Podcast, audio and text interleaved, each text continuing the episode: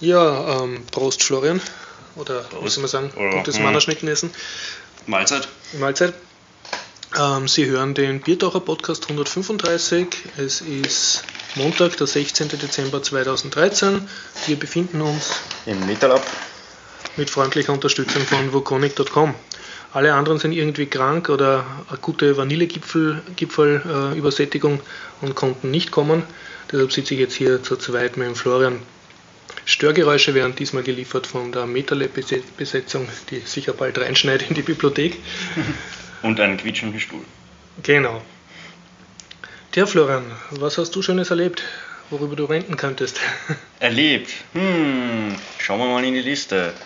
Eine von den Sachen war Data Dealer. Hohoho. Das ist ja gekickstartet worden vor einer Weile und du äh, bist wurde. Beta-Tester geworden. Genau, ich habe das auch ein bisschen mit ein paar Euro zugeschossen.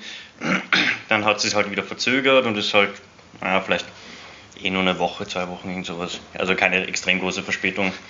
Die Beta veröffentlicht worden. Wollte das mal austesten. Es ging am Anfang recht brauchbar. Es kam nur blöderweise immer wieder zu Verbindungsabbrüchen von den Websockets. Nachher hat man irgendwo nicht hinklicken können, die Zeit ist abgelaufen, man konnte das Geld nicht einsammeln. Also es ist, ich konnte es leider nicht wirklich testen, weil es alle Male, wo ich probiert habe, nicht funktioniert hat. Tja, da ist es mir anscheinend ein bisschen besser gegangen. Ich habe zumindest dieses Tutorial bis Stufe 5 oder so spielen können, ohne Probleme. Ich bin, glaube ich, bei Stufe 3 oder 4 habe ich mit vielen Neuladen und so geschafft. Nein, ich muss auch sagen, ich hatte keinen einzigen Verbindungsabbruch, obwohl sonst mein Internet immer wieder spinnt. Also wahrscheinlich. Sie, Sie haben ja auch draufgeschrieben beim Beta-Test, also es kann zu Schwierigkeiten Mhm. kommen und Spielstand kann korrupt werden. Von dem, was du spielen konntest, hat dir gefallen? Oder? Es ist ähnlich wie die Demo, die sie eh schon veröffentlicht hatten. Die Demo hat interessanterweise besser funktioniert bei mir. Ähm, man kann jetzt ein paar Features mehr machen, zum Beispiel man kann einen Kontakt erster Leute freikaufen. Das heißt, man schiebt irgendwem was zu, So der baut Kontakt. Genau, Privatdetektiv, ja. der, der baut dann halt einen Kontakt mit irgendwelchen Personen auf, die ihm Daten liefern. Ansonsten habe ich jetzt nicht sehr, also nicht sehr viele Unterschiede gemerkt. Es schaut ein bisschen grafisch ein bisschen anders aus, aber im Grunde ist es ähnlich wie die Demo. Laut Beschreibung ist jetzt alles HTML5 basierend.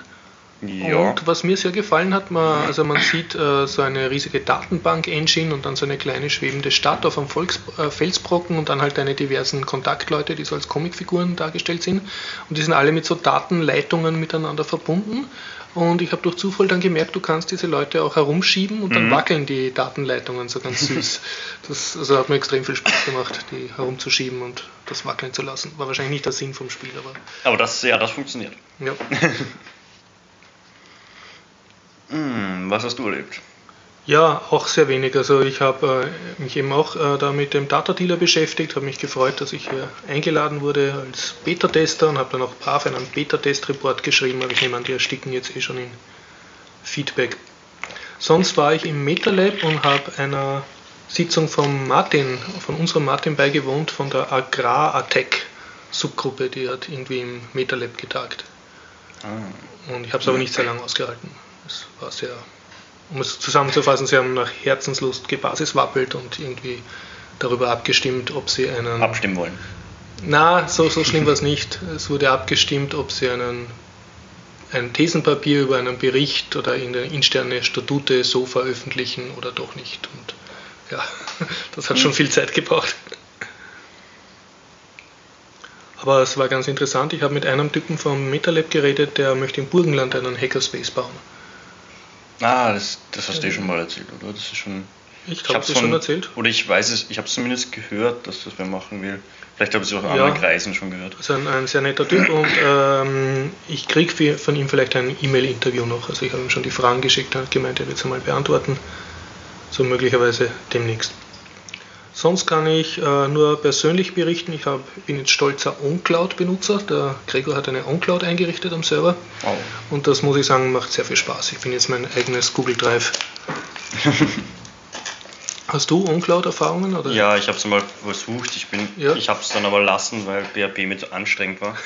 Weil Das Aufsetzen schon? Oder Nein, ich habe es irgendwie Bedienen? aufgesetzt, aber es hat Ja. dann nichts funktioniert. Dann muss ich den Ordner noch hinzufügen bei PHP INI, dann muss ich den anderen Ordner noch erlauben. Also die Installation war sozusagen serverseitig nicht sauber. ja, weil ich meine, meine Daten woanders hinlegen wollte. Ich wollte es auf einer eigenen Festplatte meine Daten liegen Du haben. hast Nicht, eigene Wünsche gehabt. ja, ich wollte das nicht irgendwie in die, in, ins Webdirectory irgendwo meine, Mhm, meine mhm. Daten hinspeichern. Und dann muss man jeden Ordner halt äh, wieder extra freigeben. Mhm.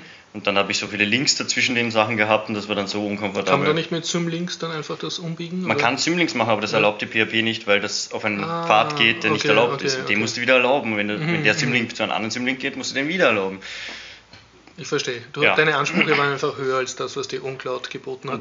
Naja, es bringt mir nicht viel, weil ich meine Daten eh schon immer über SFTP zugreife. Mhm. Habe ich jetzt nicht wirklich einen, ja, so den Anspruch gehabt. Na, was ich berichten kann, mir hat sehr viel Spaß gemacht, das Installieren von so On-Cloud-Apps, so interne Plugins, die angeboten wird. Und eins war eh recht relativ, das war einfach ein RSS-Feed-Reader. Aber der hat mir Spaß gemacht. Jetzt habe ich einfach wieder einen Online-Feed-Reader. Derzeit habe ich nur einen gehabt am Handy und alle anderen, die ich am Computer gehabt habe, haben mir nicht so wirklich gefallen. Und ja, jetzt habe ich einen, der mir gehört und wo ich meine Feeds lesen kann. Und Mhm. ja.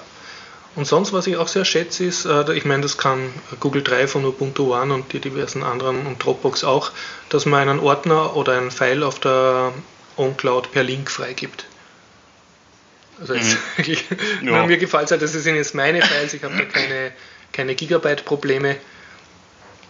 Ich kann, ja, ich kann da jetzt sehr große ich suche Sachen mal was anlegen. anderes raus. Es gibt nämlich eine in Ruby geschriebene Websoftware, Mhm. die so als Linkshare mehr oder weniger, also wenn du ein großes, du willst zum Beispiel ein großes File jemandem zuschicken. Ja, zum Beispiel ein Biertaucher Podcast Genau. als Wave-File. Und das willst du jetzt vielleicht nicht unbedingt per Mail schicken. Ähm, deswegen gibt es da ah, so eine Software. Premiere, wir sind jetzt erstmals online während einer Sendung. Das hatten wir doch schon mal. Haben wir aber schon mal es hat bis jetzt noch nie wirklich gut funktioniert, weil das Ah. im alten AKH ja das, das Ah ja, stimmt, ja. nicht so gut Also ist. jetzt im MetaLab haben wir Äh, ausgezeichnetes WLAN. Ding heißt Conquel Coquelicot. Das hauen wir, glaube ich, in die Shownotes. Okay, schickst du mir gleich eine E-Mail, weil ich werde heute Abend Shownotes machen. Ah ja, mache ich dann gleich. Und machen wir Okay. lieber nachher. Okay. Ähm, und was kann dieses Colligicot? Kokoli. Außer, dass es schwierig zum Aussprechen Ja, ist. Ähm, kann man damit einen, selbst auf einem Webserver einen Speicherplatz freigeben zum Beispiel Mhm. und sagen, die Leute, die entweder halt, denen du es erlaubst, können mal sagen, Upload File, dann kriegen sie einen Ja. Link, den schicken sie mit und man kann es dann runterladen lassen. Das ist im Grunde so wie eine E-Mail, nur dass du große Daten so machen kannst, so wie diese One-Click-Hoster. Mhm. Du kannst es noch einstellen, dass es, äh, wenn es einmal komplett runtergeladen wurde, dann automatisch vom Server löscht. Oder nach einer gewissen Zeit aufräumt. Okay. Und damit kann man halt endlich mal die Sachen umgehen, dass man, wenn man schnell jemandem was schicken muss, das nicht umständlich über eigenen Webserver oder was auch immer machen muss. Oder Okay. jeder eine Dropbox installiert haben muss oder ähnlichen Schmuck. Aber ich muss diese Sache, dieses Coquelicot schon installiert haben auf meinem Server, dass das funktioniert. Oder musst, gibt es da du musst jemanden Dienste? haben, der, ich weiß nicht, ob es welche gibt, die das anbieten, Mhm. aber äh, der Sinn ist halt auch, dass du selber deine, über deine Daten die Macht hast. Ja. Dass du nicht eben irgendwelche, wenn du, es ist ja das super Tolle, wenn zum Beispiel Leute in Unternehmen schnell mal Daten austauschen wollen. Interne Daten vom Unternehmen. Die Dann in gleich über Dropbox, ja, ja. hochladen, wo sie irgendwo landen oder über, weiß nicht was für da muss ich äh, dazu sagen, äh, der Apfel fällt nicht weit vom Baum, weil ich war jetzt vor kurzem an einer FH und da war das auch die gängige File-Austauschmethode für irgendwas. Einfach Ja, alles ähm, einmal in die Dropbox. Okay, die Uni-Sachen sind jetzt nicht so, dass sie interne geheime Daten wären. Ja, das aber nicht, im aber, du, du bringst es da den jungen, zarten, formbaren Ja. Hirnen bei und nachher haben die sich ihre Gewohnheiten festgefressen und werden das dann schön weitermachen. Ja, bei uns gibt es Leute, die machen LVA-Sachen in einer Facebook-Gruppe. Ja, Die kenn ich Unterlagen auch, findet ja. man nie wieder. Ein Semester Ja. später will man anfangen und findet nichts mehr. Tja, Blöd. dafür gibt es ja Moodle, ne? Nein, ja, Moodle verwenden wir nicht viel. Dafür gibt es aber die, das, das FOVI, das Vorlesungswiki, da steht alles eigentlich drin. Und das ist dafür gemacht.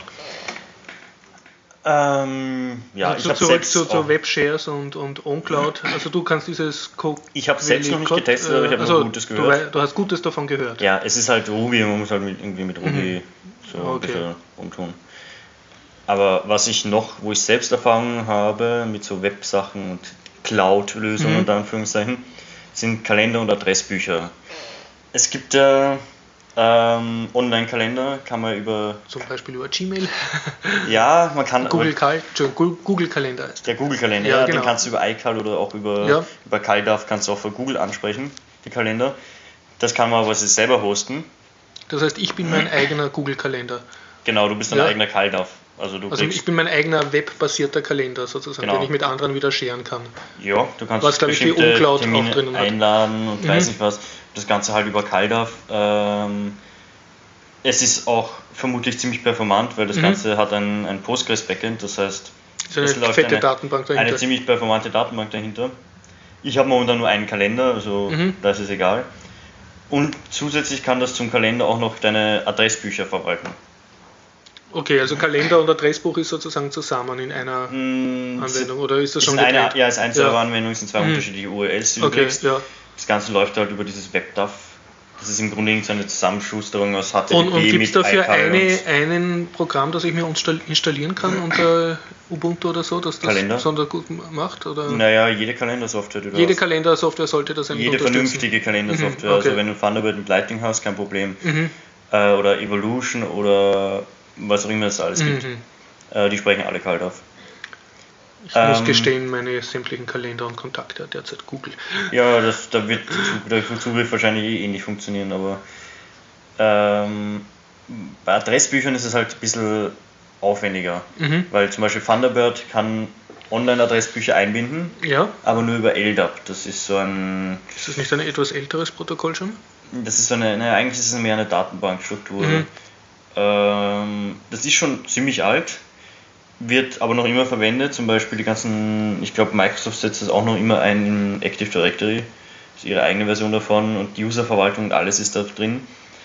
Ähm, ist jetzt aber nicht besonders schön heutzutage zum Verwenden und Einrichten. Deswegen gibt es CardDAV, ist genauso wie CalDAV. Und das ist moderner. Ja, es ist moderner, aber es ist halt auch nicht gut unterstützt, das ist das Problem. Also Thunderbird kann es leider gar nicht. Du musst ein zusätzliches Add-on installieren, dann geht's. Und der synchronisiert das dann halt. Und das Davical kann zum Beispiel auch VCards von deinem Handy importieren und solche Sachen. Hm. Das heißt, da gibt es Schnittstellen. Handymäßig ist auch wieder schwierig. Kontaktsynchronisierung funktioniert bei Handys meistens entweder in die iCloud oder in die Google Cloud oder in die Whatever Cloud, die du dann, wenn du Glück hast, vielleicht wieder rauskriegst. Du kannst aber auch gleich alle deine Kontakte in Facebook verwalten und dann vom Handy und vom Computer aus auf Facebook zugreifen. Da müsste aber jeder seine Handynummer auf sein Facebook-Ding eintragen, oder? Ach, das geht schon. Das machen die eh alle. Das Passt. Synchronisieren mit Facebook passt schon. Am besten auf seiner Pinwand schreiben jedes Mal, wenn man neue Kontakte Genau, hat. ja. Dann vergisst man es nicht. Zum Thema Synchronisieren kann ich einen guten Tipp geben für frische OnCloud-Benutzer. Also wer OnCloud hat und gleichzeitig Ubuntu One, das hat ja auch seine kleine Cloud dabei äh, verwendet. Also es ist meiner Erfahrung nach jetzt keine gute Idee, ähm, beide Dienste dasselbe Verzeichnis sünden zu lassen. Nein. Weil der OnCloud legt in jedem Verzeichnis irgendeinen Datenbank-File an oder ich weiß nicht warum, auf jeden Fall hat er da alle zwei Minuten irgendwas reingeschrieben und dann hat der Ubuntu One wieder einen Schluck aufgekriegt, weil sich an meiner Festplatte was geändert hat. Das hat er wieder updaten müssen und dann auch wieder der andere. Und dann habe ich, dann habe ich ein Bilderverzeichnis und gedacht, haha, jetzt tue ich meine ganzen Fotos, die ich mir regelmäßig lösche, wenn meine Festplatte kaputt geht oder wenn ich mir neu installiere, Mhm. die tue ich jetzt doppelt von zwei Services gleichzeitig sünden lassen. Also von Ah, Ubuntu One wahrscheinlich und einfacher, von wenn du einen Link anlegst. Möglicherweise, Wenn du ja. bei alles, was in beide willst, halt das dort reinspeicherst und das andere verlinkst, obwohl, wenn Ja, er der folgt ja diesen symbolischen Links nicht. Doch, zumindest die Dro- äh, Dropbox macht das zumindest. Die Dropbox schon? Ja. Dann könnte ich sie einen Kreis schicken, indem ich. Das geht natürlich auch. Ja, Aber das sollte es nicht weil ich machen. glaube, ich, glaub, ich habe so unabsichtlich sowas zusammengebracht. Ich, ich habe dann gemerkt, oho, äh, also ein, ein Bildverzeichnis hat sich gar nicht gesynkt und eins war dafür doppelt da und dann habe ich sehr Ich schnell bin ich Problem wieder drauf gekommen, dass man die zwei Dienste wieder trennen Ja, sollte. ich habe in Dropbox, wo ich damals, wo ich mal Dropbox verwendet habe, noch mal so meine Documents-Folder mit den ganzen Uni-Sachen so mal reingelinkt zum Synken, aber vorher nicht geschaut, wie groß der ist. Mhm. Und die Dropbox war dann gleich mal, hat immer gemeint, sie ist 110% voll. Ich habe den, den Link zwar wieder rausgenommen, aber er hat noch immer gemeint, er ist voll. Das heißt, er hat irgendwo in den Tiefen der Dropbox war, Er hat noch seine Backup, irgendwie seine Mhm. Sachen, die konnte ich dann online löschen. Das ging aber auch nicht einfach, weil Dropbox kannst du nicht sagen, lösche den Ordner. Das kann er nur bis zu einer bestimmten Anzahl von Files gleichzeitig. Das heißt, du kannst einen File löschsicher machen, indem du so viel, einen Folder, in dem du zu viele Files Ja, reinsteckst. das kannst du nicht mehr löschen in der Dropbox. Du kannst es schon löschen, aber die ganzen History-Sachen davon, die er sich Mhm. merkt, die löscht er dir nicht. Mhm. Und deswegen ist eine Dropbox voll und du musst jetzt in Unterordner reingehen und mehrere Unterordner löschen, bis das Mhm, insgesamt mhm. weniger als so und so viele Files sind. Also Das war rekursiv zurücklöschen. Anstrengend, das wieder irgendwie Okay, ja. hinzukriegen. Das waren so meine Dropbox-Erfahrungen damals. Okay, was kann ich noch berichten? Ich habe mich erstmals, also nicht erstmals, aber erstmals ausführlicher, nämlich einen ganzen halben Tag lang mit ähm, LaTeX gespielt und habe es zusammengebracht, Mhm. ein Schriftstück halbwegs. Also es ist nicht so formatiert, wie ich will, aber es schaut trotzdem erträglich aus. Das ich habe jetzt beschlossen, dass so wie es ausschaut, eigentlich für eine Zeitschrift wollte ich so einen Artikel machen. Das, ist mir auch halbwegs gelungen. Und ich habe jetzt beschlossen, ja, äh, so wie es ausschaut, wollte ich es eh haben. Das erspart mir sehr viel Arbeit. Sie muss noch andere Layout-Vorlagen suchen. Ja, und sonst äh, habe ich eigentlich keine Tech-Themen. Hast du noch welche? Weil sonst komme ich zu so Fernsehen und schöner Leben-Zeugs. Hm, nicht wirklich nichts Spezielles. Das Einzige, was ist, es ist ja jetzt Jolla released worden. Das erste Jolla-Phone. Ja, das ist ein, ein Hardware-Phone, jetzt kein Betriebssystem für ein Phone. Beides. Beides, Also okay. Sailfish OS ist das Betriebssystem, Okay, das ja. drauf läuft. Ähm, ich kann jetzt leider auch noch nicht viel dazu sagen, weil meins ist jetzt noch nicht verschickt worden. Du hast schon eins bestellt. Ich habe schon vorbestellt Mhm, gehabt und äh, Anfang Dezember bestellt. Es verzögert sich leider noch Und das ist bisschen. irgendwie ganz frei oder ganz gut oder ganz teuer oder, ähm, oder ganz Es ist ganz cool. öko? Ganz cool, ja. Ähm, es, ja, es ist so mittelpreisig. Mhm. Ähm, ja, es ist nicht komplett frei, aber es ist, ähm, Freier. es, ja, also es ist mehr normaler Linux-Stack. Also Mhm. es, es läuft Also bist du root auf deinem Handy dann? Du kannst Oder bist du rootiger? root werden, ja. Mhm. Du hast die Probleme nicht. Du kannst ähm, hast halt Qt-Programme ganz normale. Also normale nicht. Es schaut Mhm. halt scheiße aus, wenn du wirklich Qt drauf hauen würdest. Mhm. Und du hast halt, früher war ja, das ist ja der Nachfolger vom N9, wo noch ein X-Server gelaufen ist. Ja, Ähm, Jolla hat jetzt äh, inzwischen schon ein Wayland laufen. Das heißt, das, ist das erste. ist ein moderneres Linux. Naja, ja, ein modernerer Display-Server. Das ist also das erste Handy, was mit Wayland ausgeliefert Mhm. wird. Beziehungsweise das erste fertige Produkt, was Wayland verwendet, weil am Desktop gibt es das ja auch noch immer nicht. Mhm, So mhm. in Produktiveinsatz. Und das wird ziemlich interessant, was das dann alles drauf hat. Aber viel kann ich mir noch nicht dazu sagen. Wir planen aber schon, dass wir vielleicht eine andere Other Half bauen. Es ist so ein Modular, es ist ja ein Modular, modulares Phone. Ich habe es sicher irgendwann schon mal davon erzählt. Es gibt diese ähm, äh, Backcovers von Handys, Mhm. so wie früher bei den alten Nokias, wo du immer so anderes Cover drauf haben kannst, Ja. das schöner ausschaut. Gibt es beim Jolla eben auch. Kannst du die Rückseite austauschen. Die hat aber zusätzlich noch NFC und einen I2C-Bus. Das heißt, du kannst zusätzlich Hardware direkt ähm, Auf die Rückseite, auf dein ja, Handygehäuse statt einbauen. Dem, statt dem Cover einfach ein größeres Cover mit Hardware drin. Mhm, mhm, Oder mit andre, anderes Farbe, äh, andere Farbe des Cover oder was auch immer. mhm, mhm. Also es hat praktisch einen Aufrüst- oder Exp- Expansion-Port. Genau, weil mehr, mehr Akku zum Beispiel, wenn man es Mhm, mitnimmt, mhm. dann hat man einen, ein Cover für, für Akku, was man Mhm. immer so mit hat, oder ein Solarpanel stattdessen Mhm. drauf. Und ein anderes, wo ein, äh, zum Beispiel irgendwelche Höhenmesser sind zum Wandern oder Okay, ja. was auch immer. Und wir überlegen gerade, ob es nicht leicht möglich wäre, die Merkur-Boards, von denen der Harald ja so gerne Ja. erzählt, über den i-Quadrat C-Bus Mhm. mit dem Handy zu verbinden. Das heißt, du hast dann ein Sixlo-bahnfähiges Handy. Genau. Das heißt, man könnte zum Beispiel in, die, in seine eigene Smart, äh, Smart Home Wolke mal melden, ja, ich bin jetzt zu Hause Ja, und danach reagieren. beziehungsweise du bist dann ein fixer Bestandteil der Internet der Dinge und alle Fühler können dich direkt anpingen, wo du also dein Handy gerade ist. Mm, naja, das können sie nur, wenn sie in der Nähe sind. Ja, ja. Wenn du zu Hause bist, können, kannst du halt direkt zum Beispiel Du Befehle kannst, kannst dich sozusagen von deinem Kühlschrank überwachen lassen, dass er weiß, dass du jetzt in der Küche bist. Könntest du, ja, wenn du es genau genug orten kannst. Und der Smart-Kühlschrank würde dann. Aber das andere wäre halt, äh, es ist auch sicher praktisch, äh, wenn man das ist, solche Systeme debuggen muss. Man Mhm. will jetzt schauen, was gibt es denn da für Wolken. Ja. Äh, das heißt, du kannst gleich mal was? die Sixlo-Bahnwolke vom Handy aus Genau, angucken. du wärst mhm. direkt drin und könntest dir auch anschauen, und ich nehme an, dieses Warp Driving oder diverse Sachen. Das kommt dann, dann vielleicht auch noch. ja, dann könnte man sich vielleicht beim ja. Nachbarn auch noch reinhängen. Hübsch, ja. Und du weißt aber nicht, ob du das jetzt noch vor Weihnachten kriegen wirst, das Jolla. Also du hast. Es, es gibt ein, seit ein paar Tagen ein FedEx. Äh, FedEx mhm. hat die Daten bekommen, dass sie es irgendwann wegschicken sollen, aber. Mhm. Es liegt noch in einem Lager, oder? Es ist noch nicht mal zum, zum Versand mhm. gegangen. Also okay. Es wird knapp. Ja, na was haben wir noch? Ähm, kleine Tech-Meldung. Äh, GIMP Magazin 5, Issue 5 ist online, ist schon länger. Und ja, für alle, die gerne grafische Tutorials äh, abarbeiten, ist, ist sehr viel drinnen. Also von Fotografen, wie man halt ein Schwarz-Weiß-Foto super herrichtet oder Ah, Sepia und.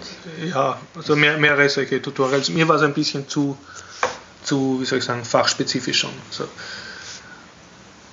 es richtet sich eindeutig an den, an den Profibereich. Es ist ein sehr interessanter Artikel drin, ich weiß nicht, ob dort oder woanders, äh, wo geredet wird über das Vendor-Log von den Adobe-Produkten. Also ich nehme an, Sie spielen an auf Adobe Photoshop, mhm. die jetzt umgestellt sind vom äh, Bezahlmodell, dass du eine Version hast und die dann theoretisch so lange benutzen kannst, solange deine Hardware mitspielt, dass sie jetzt auf so ein Abo-Modell umgestiegen sind, wo du, wo du Lizenz zahlst für ein Jahr lang Photoshop benutzen und dann läuft es aus und du musst mhm. wieder zahlen. Ja, wir haben das jetzt, äh, ein, ich habe jetzt einmal für jemanden ein Adobe Reader Pro 11 oder was mhm. da jetzt aktuell ist installiert. Wir haben die Lizenzen von der TU, wir müssen mhm. aber erst einmal, will das Ding einmal, wenn du es installierst, einen, einen Account haben. Mhm. Das heißt, du musst dich mit diesem tollen Adobe-Account einen Account ja. anlegen oder und den mit dem verbinden und dann irgendwie, ich weiß nicht, er sagt auch nicht, was er genau dann überträgt, ob die Lizenz nachher irgendwie an dem Account gebunden Deine ist. Daten an die Marketingabteilung, ne? Ja, die Daten, du kannst alles mhm. angeben, es muss nicht mhm. mal eine echte E-Mail-Adresse sein. Und wenn, dann wird es eh gehackt, weil da gab es ja die Adobe Hacks. Ja, ja proprietäre Software. Ja, immer ein Kampf damit. Wie gesagt, äh, Issue 5 vom GIMP Magazin ist online und das Schöne am GIMP Magazin ist, dass es komplett Creative Commons lizenziert und äh, ja, frei zum Download haben. Immer erhältlich. Okay, äh, dann ist da noch eine kleine Meldung, aber über die kann ich nicht viel erzählen, dass die Stadt München jetzt ihre Linux-Migration abgeschlossen hat. Mache ich in der nächsten Sendung. Und haben wir sonst noch eine Tech-Meldung? Ja, äh, YouTubers, also ähm, der YouTube-Channel Mach, Machinima, ähm, hat ein, ein YouTube-Video äh, also gezeigt von zwei Typen, das dürfen so YouTuber sein, und die berichten über vermehrte Copyright-Claims von sogenannten Ingame-Videos, also wo jemand ähm, eine Videospielsequenz aufzeichnet, zum mhm. Beispiel einen, einen Speedrun von irgendeinem äh, Ego-Shooter oder so und ähm, da wurde jetzt berichtet, dass mehrere prominente YouTuber, die auch an diesem Werbebeteiligungsprogramm beteiligt sind und Geld verdienen, dass die dann Copyright-Claims kriegen und angeblich kommen die Copyright-Claims nicht von der Videospielindustrie, also da haben sie dann angeschrieben und die haben gesagt, nein, sie haben damit nichts zu tun. Also die wissen, die, die kriegen mal ein, äh, ja eine ja, Anklage mit Abmahnung, man steht naja, nicht äh, das ist innerhalb von YouTube und du, äh, YouTube schreibt dann ja, wenn dieser Claim unrechtfertigt ist, kannst du dich defenden oder so, kannst du auf einen Knopf drücken. Aber und sagen, du erfährst bei YouTube nicht. selbst nicht direkt, nix, nein, wer nein. das überhaupt will. Und äh, die Vermutung war jetzt, die diese zwei YouTuber geäußert haben, dass einerseits YouTube ähm, eben schon vorsorglich äh, sich rechtlich absichern möchte gegen kommende irgendwelche Rechtsstreitigkeiten. Und das andere ist, dass sie vermuten, dass sehr viele YouTuber abgemahnt werden, die Musiktracks haben, die, für die sie keine Rechte besitzen, also die das mit irgendeiner populären Musik hinterlegt haben. Ja. Was ein bisschen nonaniert ist. Ne? Ja, ja, sollten sie auch nicht machen. Ja, YouTube bietet übrigens intern an, also du hast eine große Auswahl von Musikstücken, die sind alle Creative Commons lizenziert und du kannst jeden YouTube-Video, den du selber uploadest, gibt es einen Verbessern-Knopf und da kannst du mit so einer verbessern. Da macht er automatisch ein passendes Musikstück. Nein, das, das, darfst du noch selber aussuchen, ah. aber es sind, ist praktisch, das Blöde ist, du darfst nicht selber äh, Musikstücke hochladen dafür, aber du kannst sozusagen ohne einen Audio-Editor in die Hand zu nehmen, dein normales Blapper-Video mit einem Soundtrack hinterlegen. Der, äh, wenn schon Sound ist, kannst du dann noch einstellen, wie laut was ist oder erkennt er das automatisch, dass er dann nicht, wenn du sprichst, ja, zu laut wird? Also ich, ich habe es nicht benutzt, ich, ich habe nur dieses Auswahlmenü gesehen und habe dort verzweifelt den Upload Your Own Soundfile Knopf gesucht und nicht gefunden. Aus der Beschreibung ging zumindest hervor, dass es zwei Einstellungen gibt. Du kannst entweder den Original-Sound äh, löschen und nur diese CC-Musik drauf haben oder sie wird irgendwie von YouTube so abgemischt, dass sie im Hintergrund liegt und das ist dann mhm. so das typische Sales-Video, wo im Hintergrund und eine Fahrstuhlmusik läuft. Hm. Ja, wenn, wenn das verbessern ist. Das ist verbessern. Bei YouTube steht, dass das verbessert. Das sollten wir vielleicht auch einführen, dass wir immer so als Podcast-Hintergrundgeräusch. Musik. Das ja. haben sie, glaube ich, beim, beim Chaos Radio hat das ja Holger Kleiner mal eingeführt. Ja, für ein paar Folgen. Nach der ersten Folge gab es schon so viel Aufregen, weil du nichts mehr verstanden hast, weil ja. es immer so ablenkt, wenn die Hintergrundmusik spielt. Ja, also äh, Indirekt haben wir das ja, weil wir oft in der Zypresse sitzen und der Garib, auch wenn wir ihn sehr bitten, die Musik nie abdreht, sondern nur leise dreht und dann vergisst das meistens. und dann haben wir im Hintergrund immer kurdische Musik, für die wir nicht die Lizenz haben. Aber jo. Ja, wir sollten, ja, also ich glaube, chinesische Musik, die sind nicht bei, den, bei dieser Vereinigung dabei. Genau, ja. die, da kann die GEMA und die, die, die Dingsbums AKM. AKM nicht abmahnen. Tja. okay. Na, ähm, ich habe dafür eine hübsche Meldung und zwar, ich habe geYouTubed passivst und mir YouTube-Filme reingeknallt. Oh je, du Konsument. Ich Konsument, ja, und da habe ich was ganz Schönes entdeckt. Und zwar ähm, wo ist denn das? Ja, The Onion, onion.com. Also so ein, ein, Sender mit einer grünen Zwiebel. Die machen meiner Meinung nach sehr gute amerikanische Satire auf die ganze Ach so, das ist von, von, von The Onion, das ist ja. Online. Das ist so wie der Postillon oder die ja, Tagespresse. Aber, aber sehr, sehr, sehr gut gemacht. Und zwar, wenn du nicht genau hinschaust, checkst du auch gar nicht, dass das eine Satire ist, sondern glaubst, das ist eigentlich echt. Und sie machen auch diese typischen. Das glauben sie bei der Tagespresse auch viele. ja, amerikanischen äh, TV-Sendungen machen es halt auch sehr gekonnt nach und sehr professionell. Und die waren eine Zeit lang, also äh, waren diese Onion hinter einer Paywall versteckt. Da haben sie dann so ein Modell gehabt, dass man zahlen sollte, weil sonst mhm. darfst du die Videos nicht sehen. Und jetzt ich habe das nicht so genau mitgekriegt, was passiert ist, aber jetzt dürfte auf jeden Fall ziemlich viel Onion-Material auf YouTube sein. Und zwar auch sehr, also Serien, die mehrteilig sind, also über zehn Teile und so, alle ja vier, fünf Minuten, also durchaus lang und aufwendig gemacht.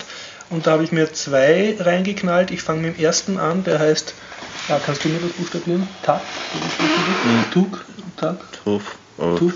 Mhm. Also T-H-O-U-G, also Englisch, bitte das selber formulieren. Tuk Sisi.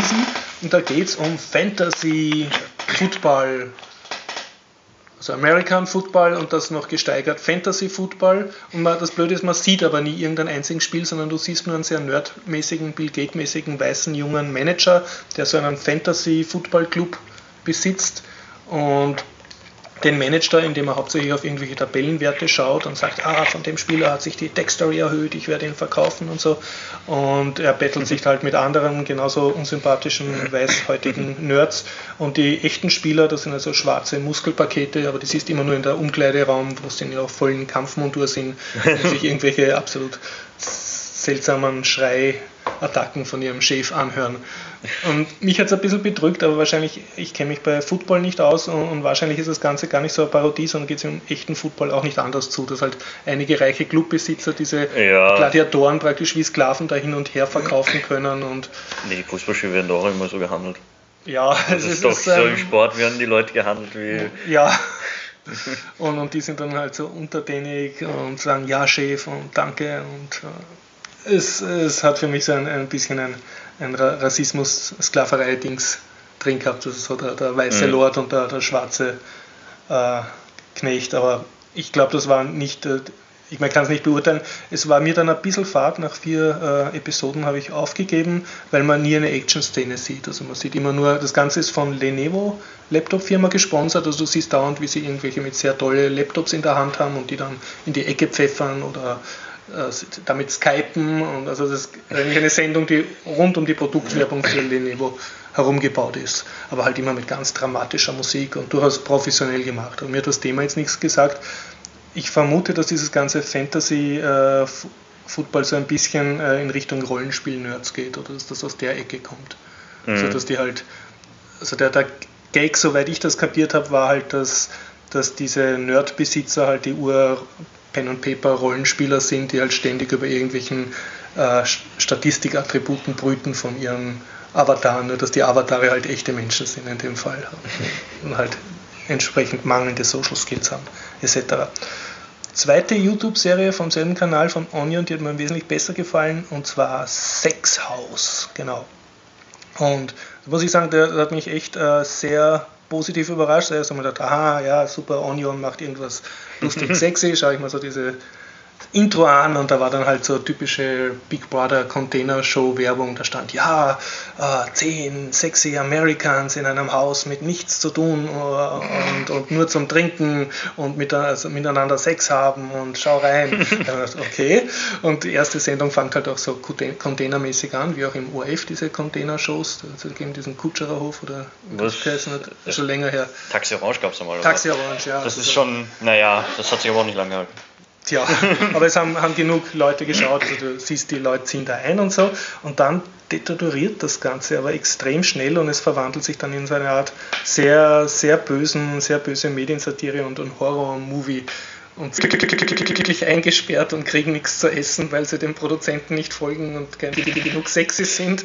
Und dann und dann kommt immer so ein, ein, böser Produzent rein und versucht sie halt zu motivieren und das haut dann nicht hin. Und dazwischen hast du halt diese Container-Show-typischen Zwischenschnitte, wo dann immer die Leute wieder interviewt werden. Also vorhin haben sie sich gerade gestritten und dann sieht man halt die eine wieder im, im Interviewgespräch, wo sie sagt, ja, die ist so eine Bitch und ich habe sie gleich nicht leiden können und dann geht wieder die Handlung ein bisschen weiter. Hm, das erinnert mich auch an die eine Dr. Who-Folge. Ja, da hat es auch einmal Da gab es eine Ding, wo, wo er irgendwo landet und das ist so eine, so ein Fernseh, äh, eine Raumstation als ja, Fernsehsender. Ja, die werden dann wenigstens alle von den Daleks vernichtet, oder? Von diesen Robotern. Ja, ganz am, naja, aber es, ist, es gab ja eigentlich kaum Leute mehr auf der Station, glaube ich. Es waren halt nur ein paar Leute, immer eine Showmaster-Ding ja. und immer mehr die, die rausgewählt wurden, wurden halt nicht einfach nur rausgeschickt, sondern halt gleich mal umgebracht. Oder der, mich, der Quizmaster, der ja, immer bei falschen Roboter, Antworten, ja. ja, so ein Killer-Roboter immer die Leute erschossen hat. ja.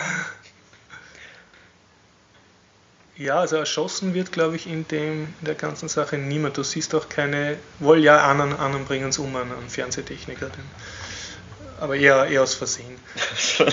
ja, und, aber es, ist, es, wird halt sehr, sehr schön zu Ende gedacht. Also die kriegen halt wirklich kein Essen, sondern nur Alkohol, so ganz genau wie es im Intro beschrieben ist. Und, und dann sind dann nach ein paar Tagen auch extrem alle abgemagert und bleich und, und ja, dann kriegen sie einmal Bananen, weil für ihn so ein sexy Game, sie sollen sich, glaube ich, gegenseitig mit Bananen füttern oder so. Dann essen sie alle Bananen und sieht man halt ein paar Tage später haben sie überall so riesige Bananenhaufen und da sind halt extrem viele Fliegen. Dann regt sie sich auf, dass so viele Fliegen da sind. Und es sind auch die ganzen Räume der WG sehr schnell unbewohnbar, weil das überall schimmelt. Da ist alles so voll mit Schimmeln und sie ziehen sich dann so zurück in das Wohnzimmer und spielen die ganze Zeit Siedler aus Katan aus Verzweiflung. Und dann kommt der Produzent, der kriegt inzwischen auch kein Geld mehr von seinen Vorgesetzten, weil die Sendung so schlecht läuft und ist immer so auf extrem billig unterwegs. Und dann sagt er, ja, ja, ich habe jetzt geredet mit meinen Studioposten, also wir haben das Problem gelöst und sie kriegen dann eine Kiste mit Fröschen. Die Fröschen sollen die Fliegen essen. und und ähm, ja, ja, und einer, und dann sind auch so ein bisschen Rebellionsszenen, also die Leute, äh, die Schauspieler rebellieren dann gegen die Sendung und einer ist ein Schwarzer, das ist auch äh, schwul und dann sagt er, ja, also das ist die Grading, er hat im Klo so eine Kamera entdeckt, die ihn auch am Klo filmt. Ja? Und dann zuckt er voll aus und dann fängt an so Alu Akbar rufen und so auf Moslem und, und, will so ein Plakat aufhängen über, äh, mit muslimischen Propagandasprüchen. Und in der nächsten Sendung, da, da sieht man dann wieder, wie es alle interviewt werden und dann sagen sie nur so beiläufig, ah ja, und er, er wurde gefesselt. Also der ist die ganze Zeit dann so gefesselt von der Sendeleitung und da hilft ihm aber auch keiner. Also es sind alle so ihre persönlichen Dramamomente sind immer wesentlich wichtiger als jeder Funken von Intelligenz und das wird halt extrem ausgewalzt. Und, und es äh, steigert sich dann von Episode zu Episode mit der Unappetitlichkeit. Also zuerst denkst du noch, ah, ja, lustig und ah, machen sich da ein bisschen lustig über diese Containershows und nachher wird es halt ziemlich, ziemlich so zu einem gefangenen Drama, aber wirklich äh, immer unappetitlicher und du denkst, ah, das gibt's nicht, also kein, niemand wird sich so demütigen lassen von einer Sendeleitung. Aber wie man ja weiß, in dem Trash-TV gibt es ja auch diese ganzen yeah, Südsinsel-Filme, wo sie irgendwie C-Prominente da Kakerlaken essen lassen oder so. Ja, und, und, hier, da ist das halt auch so. Und es geht, geht dann weiter und das sehr schön ist dann, äh, und in der vorletzten Sendung haben sie sich irgendwie arrangiert. Also sie kriegen zwar immer noch nichts Gescheites zu essen, aber sie fangen dann an, die Frösche zu essen und, so eine Froschzucht aufzutreiben und die Frösche tun sie wieder mit Bananenresten füttern und, und in der Abwasch äh, züchten sie auf dem Schimmel, züchten so Gras und das essen sie auch. Ja. Sie haben sich halt mhm. halbwegs eingerichtet in ihrem Unglück und, und dann sind ab und zu auch so vom Studio so Schlägertypen reingeschickt worden, aber die machen es dann auch fertig. Also sie haben sich sozusagen arrangiert auf ihrer Containerinsel und dann passiert was ganz komisches. Genau, die eine zuckt dann gerade aus, weil es dann zu viele Frösche essen wollen. Und dann fliegt plötzlich so eine ganze Wandverkleidung fliegt runter und, und du siehst draußen also da ist eine Straße und Leute und du hörst die Geräusche von draußen und alle schauen es halt so, weil alle ihre bisherigen Ausbruchversuche haben nicht geklappt. Da sind immer so Security Guards gekommen und sie zurückgeprügelt. Und dann schauen es alle so und, und, und hören auch plötzlich, wie draußen ganz normal Leute reden und schauen sich so alle an und vorher waren es gerade voll in Dramastimmung, wer jetzt den Frosch absticht und, und die andere beruhigt, die den Frosch retten wollen. Und, so. und was machen sie? Halten dann alle zusammen und um dieses Panel wieder ran, damit sie wieder weitermachen können in ihrem Glück. Sie sind schon so Psychotherapeuten, also so gehirngewaschen, dass sie nicht einmal mehr daran denken, auszubrechen. Und das ist dann eigentlich auch die letzte Sendung und eine, noch danach ist dann so eine wie nennt man es, eine, eine Reunion. Also das spielt dann so zwei Jahre ja. danach, wie, äh, wie die Karrieren von allen verlaufen sind. Und natürlich vertragen sie sich alle und jeder ist ein super Blogger geworden. und ja, das Publikum sind so Paris Hilton-mäßige Typen, also auch so total. Es ist eine extrem, also ich finde es ist eine extrem gute Satire. Ich kann es sehr empfehlen. Mir hat es auch viel, viel Spaß gemacht beim Schauen. Nur man braucht starke Nerven. Das ist ein bisschen, ein bisschen wild. Ja, ähm, sonst habe ich eigentlich nicht viel. Hast du irgendwas Hübsches? Kino, Film, Nein, Fernsehen? Gar nichts. Foodblogging? Äh, ich esse nicht und ich schaue keine Filme. du verweigerst dich voll der Konsumgesellschaft. Du hast mir auch gesagt, du hast einen Rant über, über Jahreszeit bedingt. Achso, ja. Na, ich hab's, ich, ich, es war nur sehr furchtbar, am Samstag in der Nähe von der Marilferstraße zu fahren. Weil? Äh, weil schon von Karlsplatz. Also man muss dazu sagen, du fährst Fahrrad. Ja, ich, ja. ich wollte vom Karlsplatz ins Metalab. Ja. Und da halt die, die Landeskirchstraße ist da schon, glaube ich, rüber. Mhm. Und es war sehr kompliziert, weil anscheinend am Samstag, ich weiß nicht warum, 100.000 Busse unterwegs waren aus allen möglichen Ländern was auch immer also die Touristenbusse, alle. keine ja, Linien, sondern. Irgendwelche Touristenbusse. Ja. Was tun die in Wien? Äh, Kreuzungen verstellen. Mhm, okay. Die werden vielleicht wahrscheinlich von anderen Regierungen gezahlt, das sind Terroristen. Ah. Die NSA sollte was tun dagegen. Ja, ja. Vielleicht haben sie dort Wahlen und dann wollen sie gewisse Bevölkerungsanteile, die sie eh nicht leben, die schicken es dann auf Wien Urlaub oder Na, so. das waren Ungarn, die haben keine Wahlen. Achso, okay, okay. Hm. Ja, schwer, schwer gründbar für uns. Hm. Es war zumindest sehr furchtbar. Und die Leute sind nicht ausgestiegen und wurden auf so Adventmärkte entlassen, sondern die sind im Bus gehockt. Und naja, die, die halt in Stau gesteckt sind, sind halt im Bus gehockt, aber es okay. gab genügend auch dort in Adventmärkten. Mhm, und um die Busse nicht zu gefährden, haben sie natürlich alle Radwege gesperrt dort. Ah, klar, ja. Weil man darf ja nicht mehr vorbei. Ja, vielleicht solltest du dich halt einfach als besserer Staatsbürger erweisen als diese Touristen, die nur einen Tag da sind und, und zumindest in einem Jahr genauso viel äh, Lebkuchenherzen kaufen und, und, und Kitschkugeln wie, wie Kitsch. so ein Touristenbus. Hm. Ne? Dann wirst du vielleicht auch politisch mit deinem Fahrrad aufgewertet. Naja, ich könnte mir aber auch einfach ein, ein SUV kaufen mhm. und auf der Straße rumfahren und mich dann beschweren, dass die zwei Meter, drei Meter breite äh, SUV zu groß sind so für die Straße. Hm. Ist das nicht ein Eigentor irgendwie? naja, du musst dich beschweren, dass die Straßen zu klein sind für dich. Genau. Und ja. außerdem, dass die Fahrradfahrer den Weg verstopft haben. Ja, alle beide. Genau. also das kann ja nicht sein. naja. Okay, ich wollte noch irgendwas sagen, äh, aber ich habe es vergessen. Es gibt möglicherweise nächste Woche einen Podcast, der, falls der Gregor gesund ist bis dahin. Hoffen wir es. Sollte auf dem Wege auch noch gute Besserungen. Genau, Gregor. ja. Ja. Und damit beenden wir den Podcast, weil wir nichts mehr zu sagen haben. Vielleicht hören Sie im Anschluss noch Bit, äh, Bitcoin-Update. Ich habe ein Interview, das werde ich versuchen hinten an den Podcast dran zu stöpseln. Und zwar geht es da um einen Spieletester, den ich in die Finger gekriegt habe. Bei, ah ja, das sollte ich vielleicht dazu sagen, ich war bei der 10-Jahres-Feier vom Subotron im Museumsquartier Ah. und das war sehr nett. Also die Wiener Game Train, Wiener Game-Szene, Game Dev-Szene war dort. Man hat in ein Oculus Rift gucken können. Und die Ah, neuen, die da. Spiele von. ich habe es ähm, irgendwo gesehen auf meinen Social Media Dingern, Genau, na, dass einer das getestet hat. War, war wirklich sehr nett. Es gab Bier und Soletti, also einziger Tipp, wenn man zu einer Party geht äh, vom Subotron, die meistens im, im Museumsquartier sind, dann vorher was essen. Naja, oder sehr viel Soletti essen. Sehr viel Soletti, ja. Bier und, Bier und Soletti gab es übrigens gegen freiwillige Spende, also auch extrem günstig. Ui, also Hm. ja, na na, passt. Ich Was? tue mal schließen, ne? Ja, passt. Dann Okay, bis zum nächsten Mal. Ciao. Test, Test. Das ist 13.12.2013, Interview mit Christian Haumer zum Thema, wie wird man Spiele, wie wird man bezahlt fürs Spielen, Computerspielen in Wien. Servus Christian. Servus, grüß dich. Ähm, du hast einen super Job in Wien, du Mhm. wirst bezahlt fürs Computerspielen. Ja, stimmt. Stimmt. Wie hast du das gemacht? Ähm, also das, ich habe einmal einfach äh, angefangen, mich zu informieren. Das heißt, ich habe einmal geschaut, was gibt es in Österreich überhaupt schon für Firmen. Aus der Und- Diktion deiner Vokale schließlich, du bist nicht aus Wien. Nein, nein, ich bin aus Niederösterreich. Okay, ja. äh, habe mich halt informiert im Internet, ähm, was gibt es für Firmen. Manche hat man eh schon kennt, wie Sparring. Ja. Und Wie alt warst du da? das war jetzt, ich, meine, ich bin, äh, bin jetzt schon ein bisschen älter, das heißt, ich war knapp 30, wie, Okay. ich das, wie ich das gemacht habe. Und habe gerade äh, mein Studium hinter mir gehabt, Medientechnik. Okay. Und habe, war auf einen, jo äh, einen Job habe ich gesucht. Und bei Medientechnik wird man klassisch, kommt man da im journalistischen Bereich irgendwo unter? Ich habe äh, Medientechnik, wie ich studiert habe in St. Pölten, äh, war halt so ganz klassisch Audio, Videotechnik, ähm, ein bisschen Fotografie ist dabei, Okay. alles was in Medien sehr, sehr breite Ausbildung. Okay. Und, aber da, Spiele haben dich immer schon interessiert. Spiele haben interessiert, war aber in der Ausbildung nicht dabei. Okay. Aber dadurch, dass es mich interessiert hat, habe ich dann mal angefangen, mich zu informieren. Und wie ich dann fertig war äh, mit dem Studium, habe ich mir gedacht, bewirbst dich halt auch bei verschiedenen Spielefirmen.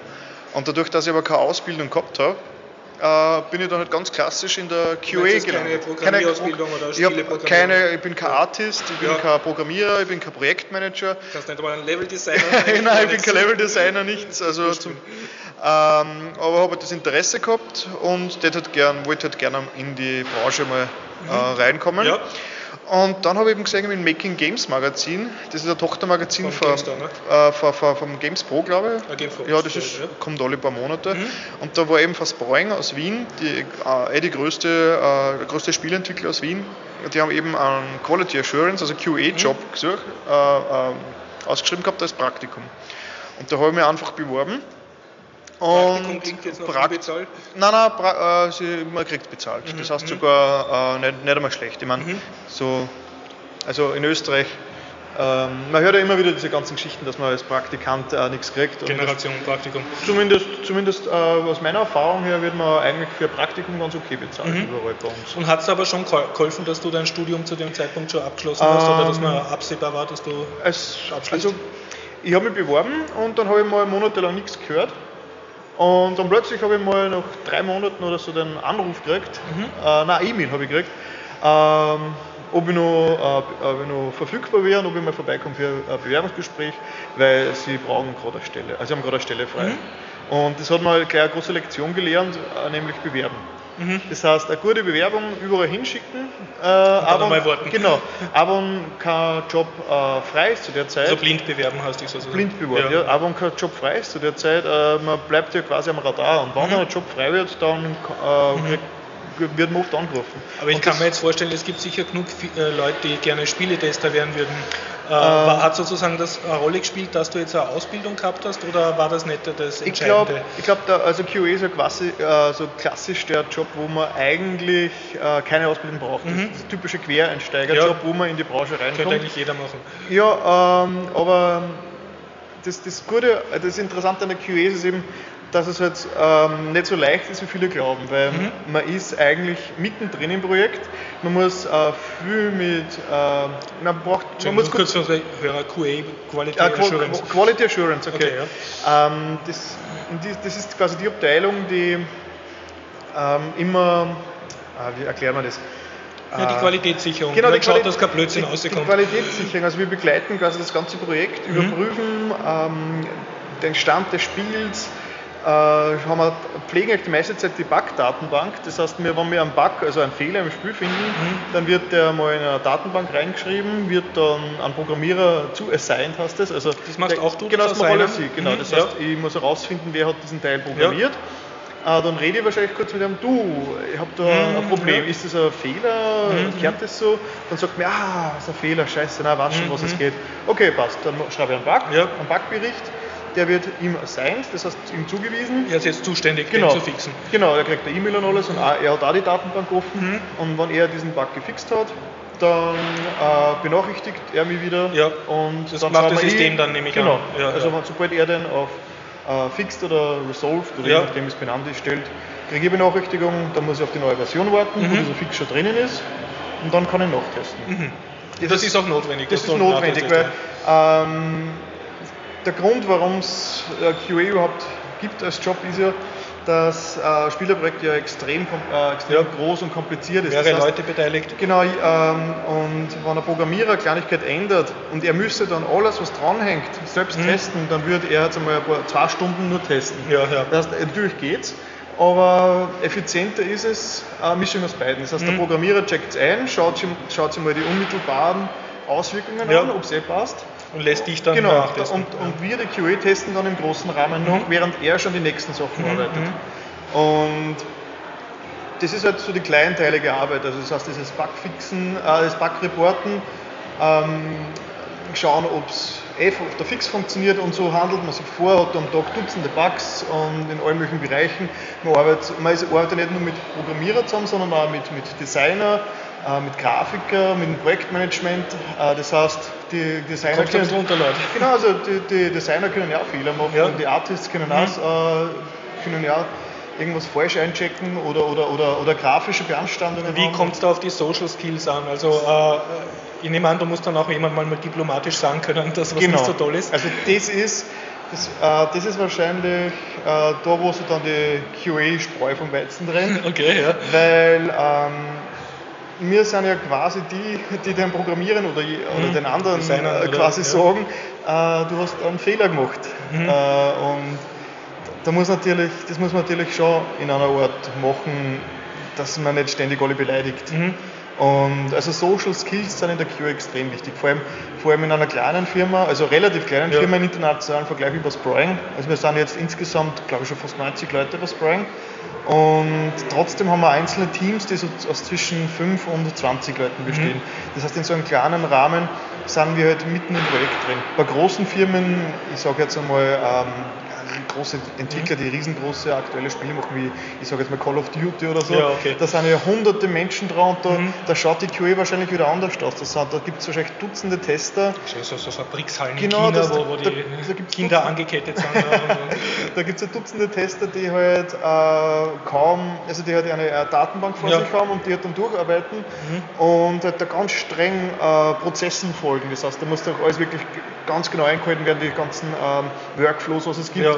Und bei denen ist vielleicht dieses, dieses Also der muss auch in einer gewissen Weise testen. Der darf nicht einfach so für sich Genau, also bis er einen Bug findet. kann zum Beispiel sein, dass jemand, ich sage jetzt mal, ein Autospiel testet und der testet halt zwei Jahre lang nur äh, das Menü, wo man das Auto customizen kann. Das heißt, der sieht nichts von einem Spiel, nichts sondern Spiel. zwei Jahre lang testet er nur und schaut, ob man so die roten Reifen kauft, Okay. die eh rot sind dann im Spiel. Wie ist denn das, wenn man jetzt in acht Stunden am Tag da Spiele testet und äh, gehst du dann zu Hause und spielst nur Computer oder bist du dann, äh, klingt das dann irgendwie nach Arbeit? Ich probier's. Ja. äh, früher habe ich mehr gespielt, muss ich sagen. Jetzt. Ja. Aber jetzt nach äh, ganzen Tag mit, in der Materie, man, man wird selektiver. Das heißt, Mhm. ich spiele nicht mehr so viel wie früher, aber ich genieße das, was ich spiele jetzt mehr. Mhm. Ähm, Also du suchst da mehr aus, deine Spiele sozusagen. Genau, äh, weil, und ich habe, das liegt aber an mir, ich ich suche mal Spiele, die nicht so, ich sage jetzt mal, ähm, kompliziert sind. Mhm. Ich will lieber was, was schnell Spaß macht, also ich bin auch wieder Nintendo-Fan, äh, von dem her passen Nintendo-Spiele bei mir am besten, weil die kommen schnell auf den Punkt und machen einfach Du Spaß. möchtest nach Feierabend sozusagen ein bisschen unkompliziert spielen. Genau, unkompliziert spielen, aber da hat mein Spaß. Und ich brauche jetzt Mhm. kein episches 200 Stunden Rollenspiel mehr, wo du einmal 10 Stunden brauchst, dass du Mhm. mal verstehst, wie die Steuerung funktioniert. Handbuch. Ja, Dickes Handbuch, sowas brauche ich jetzt nicht mehr. Nein. Ja, ja. Also habe ich vorher auch öfters gespielt, aber mhm. wenn, sie, wenn sie spielen zu sehr nach Arbeit anfühlt, wird es inzwischen schon äh, mache ich inzwischen schon ein bisschen einen Bogen drum. Kannst du ein bisschen Tipp geben? Also wir haben auch junge Hörer im mhm. Podcast, mhm. die jetzt aber in der Schule sind. Da, ähm, wenn man jetzt eine Karriere anstrebt und der Spieletester jetzt also einen Karriereabschnitt mhm. sieht, was, was wären, du hast jetzt ein paar Jahre Erfahrung, was wären rückwirkend für dich wichtig? Also wo hättest du auf der Schule gern oder in der Ausbildung gern mehr Schwerpunkt gelegt, damit du weißt, das hätte er jetzt genutzt? Äh, ist schwierig zu sagen, weil meine, meine Medienausbildung ja. ist ja ganz, ganz woanders hin abzügelt. Ja. Ich muss jetzt schon sagen, dass. Aber ich meine so dass, Skills, allgemeine Skills jetzt. Oder? Ähm, Social Skills, mhm. Projektmanagement Skills sind sicher wichtig. So also auch, auch mit Leuten umgehen können. Genau, äh, mit Leuten umgehen sein. können, höflich sein. Äh, guten Eindruck machen, äh, Freundschaft bleiben. Risikomanagement ja. und so Geschichten. Und, und, was ganz wichtig ist, ich meine, das kann man ja. wahrscheinlich nirgends lernen, ist einfach eine gewisse Ausdauer und Frustresistenz. Weil es kann halt sein, dass, dass, man, ja. dass man zum zehnten Mal über einen ganz schlimmen Bug drüber stolpert, ja. weil der immer wieder äh, auftritt und keiner mhm. weiß genau warum. Das heißt, ja. du hast einen ganz einen nervigen Bug, mhm. du sagst dem Programmierer, bitte, okay, er macht es, du testest den super. Mhm. Äh, zwei Stunden später, neue Kommt Version ist da, du, du willst ganz was anderes testen. Ja stolperst wieder über diese Szene und der Bug ist aber schon wieder da. Und der Programmierer sagt, das kann nicht sein, das kann nicht ja, sein. Und du sagst, ja bitte, er ist da. Dann muss man wieder, ja, mhm. muss man wieder rein, wieder diese Sache testen. Und das kann oft sein, mhm. dass es ganz Gründen, die man vorher nie ahnen würde, was da schief gehen kann, einfach, dass, dass, ähm, dass das ewig Inwieweit dauert. bist du da involviert? Sagst du, Bug ist da und ab in die Datenbank damit oder versuchst du dann auch irgendwie rauszutesten, wie kann ich den wieder erzeugen? Also, dass Auf du so einen Tipp gibst, von welcher genau. Richtung könnte es kommen? Dann Hat das mit dem Item-Auswahl zu tun oder mit dem Startmenü? Das, das, bringt, das bringt eh zum nächsten Punkt. Ähm, man, muss, man braucht da ganz gute äh, schriftliche und kommunikative Skills. Ja. Und, und, Englisch, Englisch ist extrem wichtig. Weil, weil obwohl Sie jetzt in Österreich seid, genau. läuft das auf Englisch, die Backdaten? Genau, äh, bei uns ist die Firmensprache Englisch, ja. weil einfach viele englisch sprechende bei uns sind, die mhm. halt, äh, die, die, die halt, wir haben Leute aus Neuseeland, wir mhm. haben Leute aus Island, äh, Portugal, Amerikaner, das heißt, wenn du heute in der Spielebranche irgendwo arbeiten willst, solltest du dich schriftlich in Englisch bewegen können. Du, wenn, wenn, wenn man man, es muss nicht perfekt sein, es muss ja. aber zum Verständigen reichen. Mhm. Und ist, ist Schrift jetzt eher wichtig oder Sprache? Beides. Also beides. Schrift, Schrift und es ist beides gleich wichtig, mhm. äh, weil wir haben, wir kriegen öfters ähm, Bewerbungen für QA mhm. rein und haben, wir haben schon Praktikanten abweisen müssen, weil im ja. Bewerbungsgespräch sich herausgestellt hat, dass der einfach nicht Englisch kann. Das heißt, das ist absolut, das, das funktioniert einfach nicht. Ähm, da muss man geradeaus und dann glaube ich nur mal die gleiche Strecke geradeaus. Irgendwie. Okay. im Lokal fahren. Ja. Schneiden wir raus, gell? Nein, ähm. Ah, wo waren wir gerade? QE Englisch. Englisch, also, genau. Ich habe so einen Bewerber ablehnen müssen, weil er nicht gut Englisch Genau, also es hat, der hat zwar so recht tough ausgeschaut, mhm. äh, war nett und alles, ja. und, und, aber er hat einfach wir haben beim Bewerbungsgespräch einen kleinen englischen Teil drin. Mhm. Und da hat er der, nicht, der, hat, der, hat, nicht, also der, der, der hat, war jetzt Absolvent des österreichischen Schulsystems oder äh, ich, ich, weiß nicht mehr genau, nicht, okay. aber ich weiß nicht genau, was er mhm. gemacht hat vorher. Aber auf jeden Fall, den haben wir eben nicht genommen. Ja. Also Englisch ist extrem wichtig. Ich bin auch, ich kann eher nicht so gut ja. Englisch, aber es reicht, dass ich, dass mhm. ich mich mit den anderen verständige. Und äh, und dass man eben äh, Bugs, äh, Bug ja, ja. Und das Wichtige ist, dass die, halt auch, dass die Leute verstehen, was du schreibst. Ja. Weil, ähm, Spiel ist scheiße, macht es neu. Genau, genau. Also das, das ist auch nicht zu unterschätzen. Ähm, dass, dass man selbst die Fähigkeit haben muss, dass man das, die Situation so wiedergibt, wie einen kleinen Walkthrough quasi ja. oder eine kleine Bedienungsanleitung in kurzen, möglichst wenig Worten mhm. äh, erklärt, um was es geht. Weil Und das wird auch geschätzt von den Programmierern. Auf jeden Fall, ja. weil, weil wenn der wenn ein Programmierer ein Buggeboard ja. kriegt, wo eine halbe Seite Text steht, das heißt, dass er einmal höchst, höchst, konzentriert einmal den Text lesen muss, um auch zu verstehen, ja. um was es geht, dann ist, macht das natürlich keinen Sinn. Mhm. Äh, kostet ja auch. Kostet Zeit, das heißt, am besten ist den Grund, äh, den, den Grund vom Bug einmal mhm. herausfinden, dann in zwei, drei Sätzen ja. beschreiben, was es geht und ganz wichtig äh, sind Steps to Reproduce, mhm. quasi der Walkthrough, so von 1, 1 Punkt 1, starte das Spiel, Punkt 2, drücke auf Menü, Punkt 3, Äh, wenn du das siehst, Ich habe da keine das. automatische Videoaufzeichnung oder so Könnt- von dem, man was ihr könnte natürlich- wäre das dann auch so lang, Je langsam? mehr, je mehr Informationen, Mhm. desto besser. Das heißt, Screenshots sind super Mhm, natürlich, es okay. es gibt, weil wenn natürlich dort ähm, eine Grafik nicht stimmt und macht einen Ja. Screenshot, das braucht man gar, gar nicht viel Text, so quasi schreibt man, okay, an dieser Stelle im Spiel äh, habe ich, ich habe das vorher gemacht Mhm. und das ist mein Fortschritt. Äh, ist diese Grafik falsch und dann noch, ähm, wo es ist und wie du hingekommen bist und alles. Das heißt, der, der Programmierer oder der jeweilige Entwickler, der das dann zugewiesen kriegt, soll das lesen und auf einen Blick erkennen, um was es geht. Äh, Darf ich fragen, du arbeitest jetzt schon länger dort? Du hast da, ich nehme an, mit mehreren Programmierern zu tun. Ja. Äh, Du verstehst dich immer noch mit allen gut, oder? Ja, Bist ja. du schon der Mann, der die schlichten Nachrichten bringt und Nein. sie gehen auch nicht nur mit dir Bier trinken? So? In Wahrheit ist es so, dass halt natürlich, äh, ich sage jetzt mal, ein professioneller, jeder, der professionell arbeitet, weiß, dass Fehler passieren. Und das darf einfach, das passiert einfach, das gehört zum Job dazu. Und jeder Programmierer weiß, es passieren Fehler und der ist, äh, der ist sogar froh drüber, wo man es dann findet und ihm genau beschreibt, dass er es fixen kann. Weil, also, das heißt, es, es, gibt immer, ganz selten, es gibt immer wieder Programmierer, die es halt dann persönlich nehmen. Also Ja. äh, die, Persön die sich persönlich Du sagst, angegriffen ich bin nicht gut. Ja, ja, ja, aber das ist wirklich die Ausnahme. Das Mhm. heißt, ähm, ja, es funktioniert eigentlich wirklich, wirklich gut. Okay, jetzt, äh, das ist wahrscheinlich nicht repräsentativ, aber du arbeitest in einem Betrieb mit fast 100 Leuten. Mhm. Was sagst du, ist in, speziell in der Spielebranche äh, der Frauenanteil?